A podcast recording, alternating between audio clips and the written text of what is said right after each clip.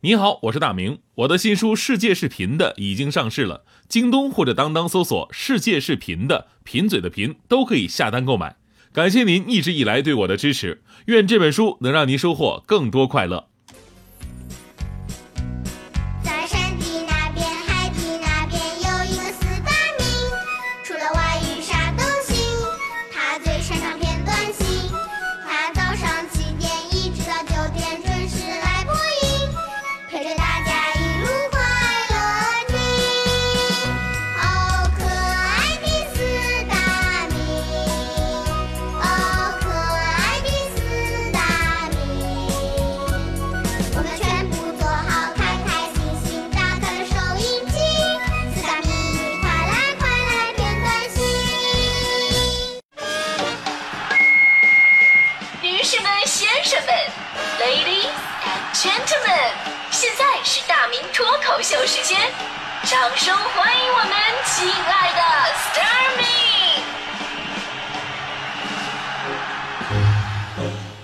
各位来到今天的大明脱口秀，我是大明。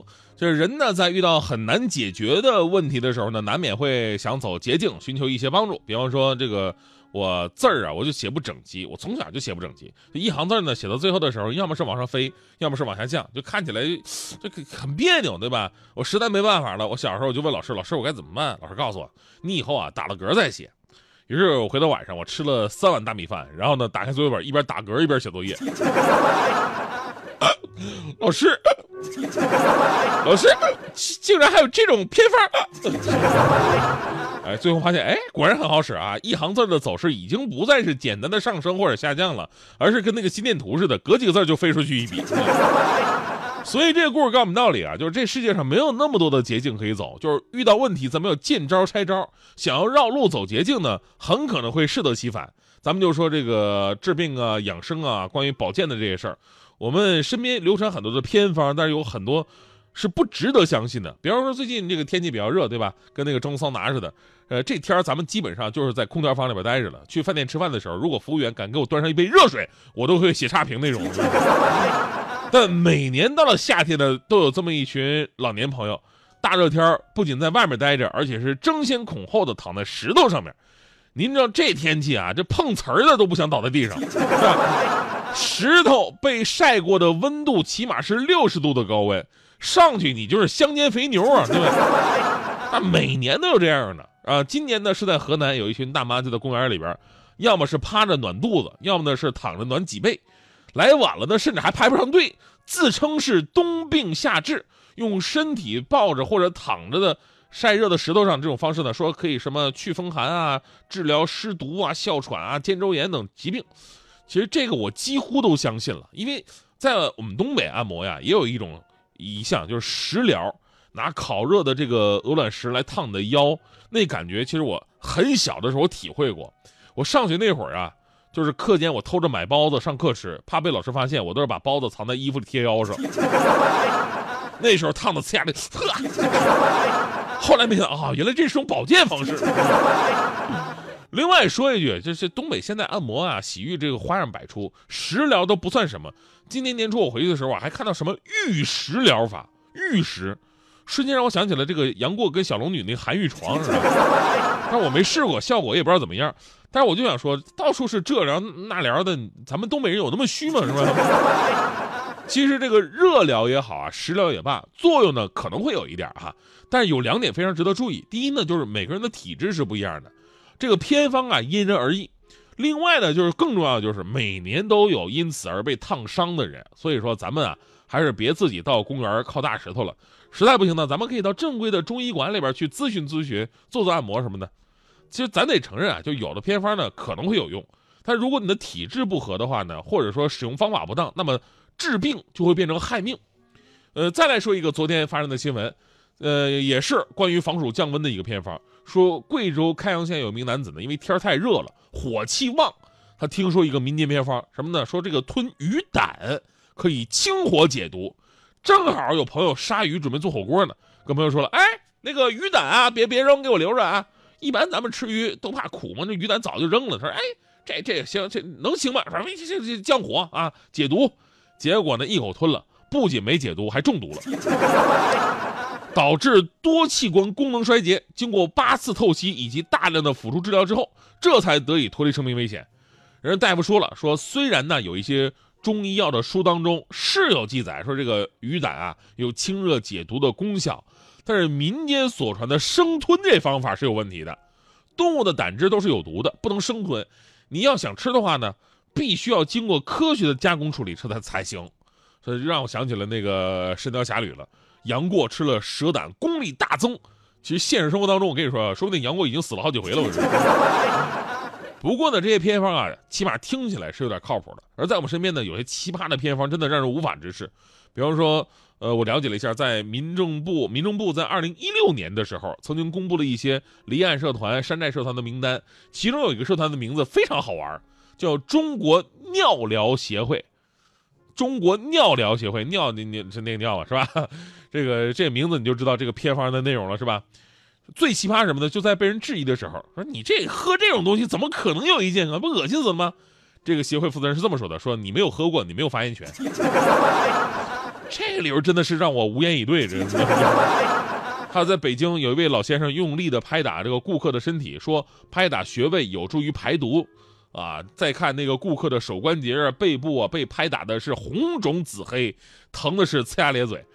哎呀，我说这要行的话，看来我小的时候我爸爸那不是教训我呀，那都是帮我排毒。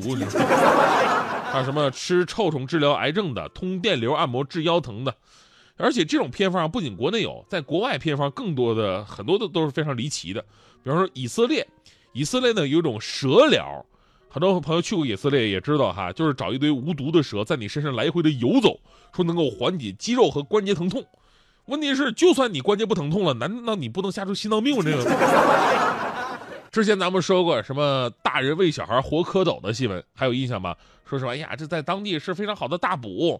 其实，在印度啊，还有一种治疗哮喘的方式是生吞活的那种小沙丁鱼。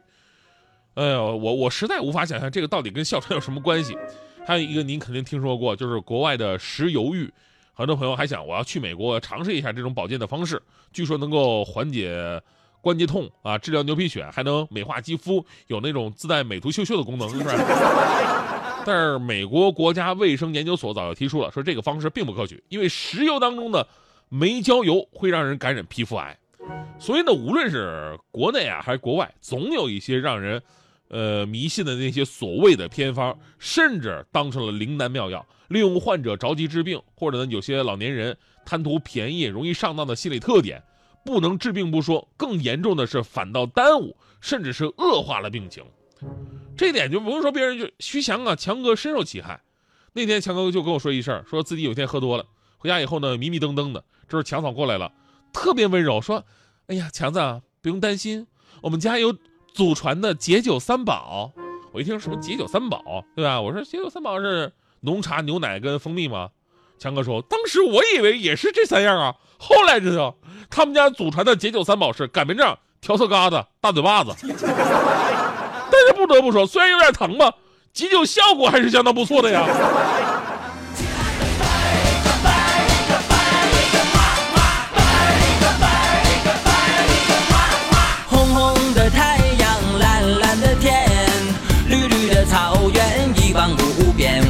最可爱的人在眼前，遥遥的是蜜语和甜言。亲爱的，拜一个，拜一个，拜一个，妈溜溜的青山，淡淡的烟，缓缓的河水流向心田。你那最心疼的人在眼前，要亲的是谁脸蛋上面？亲爱的，拜。